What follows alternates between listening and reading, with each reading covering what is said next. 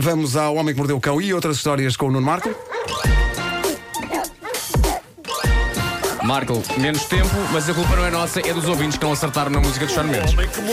Tenho boas histórias hoje. Quer dizer, não sei. Título deste episódio: I want to break free, diz uma parte do corpo rodopiando à bruta. Ok.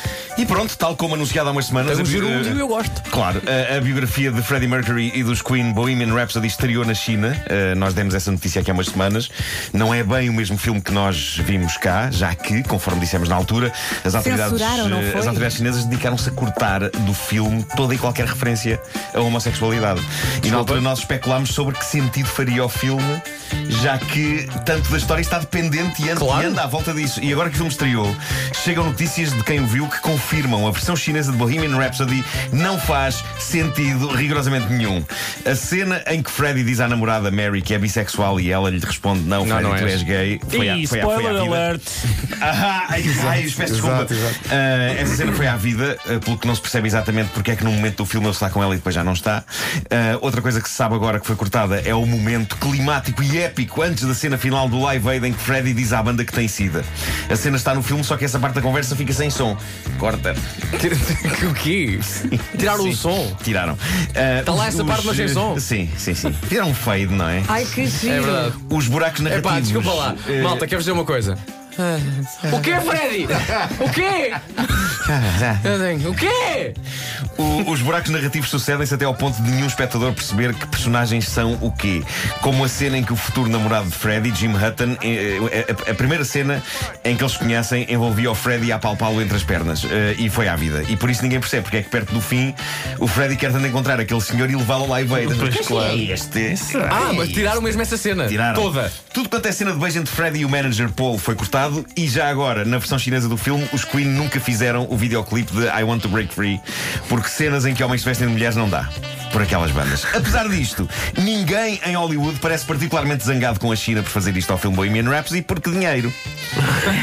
Ah, a, lógica, a lógica creio que é está calado, eles que façam o que quiserem com os filmes, vá, está calado. Ah, isto de cortar conteúdo LGBTQ é, é- já é uma tradição chinesa e já tem dado aso a momentos inacreditáveis. Há uma cena do filme Alien Covenant em que o Michael Fassbender, que faz o papel do robô, não é? Sim. Ah, Beija-se a ele próprio, lembram-se disso. Ah, graças à magia dos efeitos especiais, há dois Michael Fassbenders e eles beijam-se. Na China, essa cena foi à vida, embora tecnicamente eu não consiga perceber se uma pessoa que se beija a si mesma está a ser gay. Não sei, o que é que achas disso? Hum, eu julgo que não. Não é, pois, não. pois não há mal nenhum em, em que não há Em mal fazer nenhum, coisas dizer, a nós próprios. Exatamente. em- em- Quantas vezes? Toda uma série de autogratificações. Claro, claro, que não, significam. significam- Não podem ser censuradas. Continuem, continuem. Bom, de vez em quando surgem notícias sobre estudos que requerem pessoas para estarem deitadas em camas e as pessoas são pagas para isso. A NASA já tem feito testes desses e agora tem um novo teste onde as pessoas poderão receber suculentos 16.500 euros para estarem deitadas em camas. Parece-me esplêndido, sobretudo para mim, que sou bom nisso. Eu diria que é aquilo em que eu sou melhor na vida, que é estar estendido em sítios. Também eu eu. faço com credibilidade e com consistência. Não é? Eu Somos- sou- Nós devíamos fazer conchinha os dois uma vez, Eu não? é? acho que sim, eu acho que sim. Então, Acho olha, Mas é- não na China. Não, Tinha não a China. ganhar e tinha o público também. Sábado em Lamego. Olha, isso é que era. Saímos isso, é do isso. palco e vocês vão os dois fazer Fazemos uma conchinha. concha. Fazem logo no Não, palco. não, mesmo no palco. No palco, é parte, é parte do show. sim. Sim. Eu, depois de beijar Bruno Nogueira, fazer concha com o Ricardo, ficarei conhecido como a badalhoca dos comediantes. Bom, eh, agora, é um facto que antes a NASA nunca pagou 16.500 euros a pessoas para estarem deitadas. E porquê? Porque desta vez o estudo envolve um pequeno extra. Nada que obrigue os participantes a fazer mais naquilo que lhes diz respeito do que estarem deitados, não senhor. O trabalho para 12 mulheres e 12 homens que irão ser selecionados para isto é, efetivamente, estarem deitados numa cama 89 dias. No fundo, é como se fossem as clássicas férias grandes, só que integralmente passadas numa cama. Ora, qual o catch? Há uma coisinha extra. Uma vez por dia, em cada um destes 89 dias, os participantes nisto terão de. Sem saírem da caminha, atenção, os participantes terão de ser rodados a uma velocidade insana durante alguns minutos, com recurso a uma máquina que usa força centrifugadora. Ah, certo. Já há um primeiro grupo de voluntários para quem isto é a vida por estes dias. Isto está a acontecer em Colónia, na Alemanha.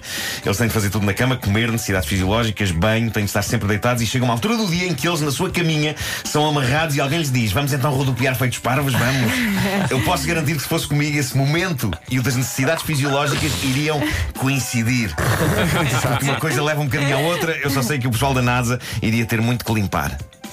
Valha-me Deus. Bom, para terminar, uma nova tentativa de um indivíduo uh, depilar-se. Uh, é, este tipo de coisa já nos proporcionou sólida galhofa. É a famosa história daquele homem que tentou surpreender a esposa, lembram-se, retirando radicalmente todos os pelos de determinadas zonas numa operação que se revelou desastrosa e que acabou com ele a tentar resolver a coisa com uma embalagem de gelado de morango e outra de couves de Bruxelas congeladas. Bem me lembro, sim, sim. E agora chega a mais curta, mas ainda assim notável descrição que um anónimo fez no Reddit sobre a sua tentativa de se depilar. Isto aconteceu-lhe há horas, está fresquinho, está fresquinho. E está a cativar muita gente. A história dele está com um número de likes rapidamente crescente. Uh, ele diz o seguinte: Sou homem e por isso tenho pelo que nasce em zonas nas quais eu nem sequer fazia ideia que pelo pudesse nascer. E onde por vezes é complicado usar a lâmina de barbear ouvir a falar em cera, mas sempre achei que era demasiado compromisso para o meu grau real de preocupação com os meus pelos. Seja como for, encomendei tiras de cera de uma app de uma grande loja chinesa, a Wish. Pensei eu, ah, apenas 2 dólares, barato, o que é que pode acontecer de mal? Ah, que lição aprendi. Saquei de uma destas tiras e aí fui eu. A cera não precisava de ser aquecida, era já peganhenta por si só, e por isso parti do princípio que só tínhamos de aplicar a tira, aguardar uns segundos e arrancá-la. Como o produto não vinha com instruções, para mim foi quase um jogo de adivinhas. Depois de aplicar a tira no meu rabo, arranquei-a e constatei que nenhum pelo viera agarrado. Tentei de novo, o resultado foi o mesmo. Foi então que percebi que, de cada vez que arrancava uma tira, o papel saía, mas a cera estava a ficar no meu rabo. Não só isso, como a dada altura, percebi que a quantidade de cera acumulada no meu rabo acabara de selar as minhas nádegas uma à outra, quase como se fossem um feixe eclair impossível de abrir. Vou então tomar um duche e escaldar o rabo. É Ou seja, possível, ele é possível. começou mais no meio. Foi, Foi, foi. Ai, é possível que, que cheguem atualizações disso a qualquer momento. É uma notícia que vamos acompanhar. Há várias pessoas no Reddit a pedir ao senhor que, por favor, conte ao mundo o desfecho deste notável acontecimento. É, pá, que maravilha. eu vou estar atento, eu vou estar Pá, atento e sim, assim por que houver. favor, por Vai estar favor. em cima deste acontecimento. Vou estar não é? em cima deste acontecimento e farei, obviamente, uma atualização a qualquer instante. Uma pessoa nessas coisas não pode mesmo poupar. O homem que mordeu o cão.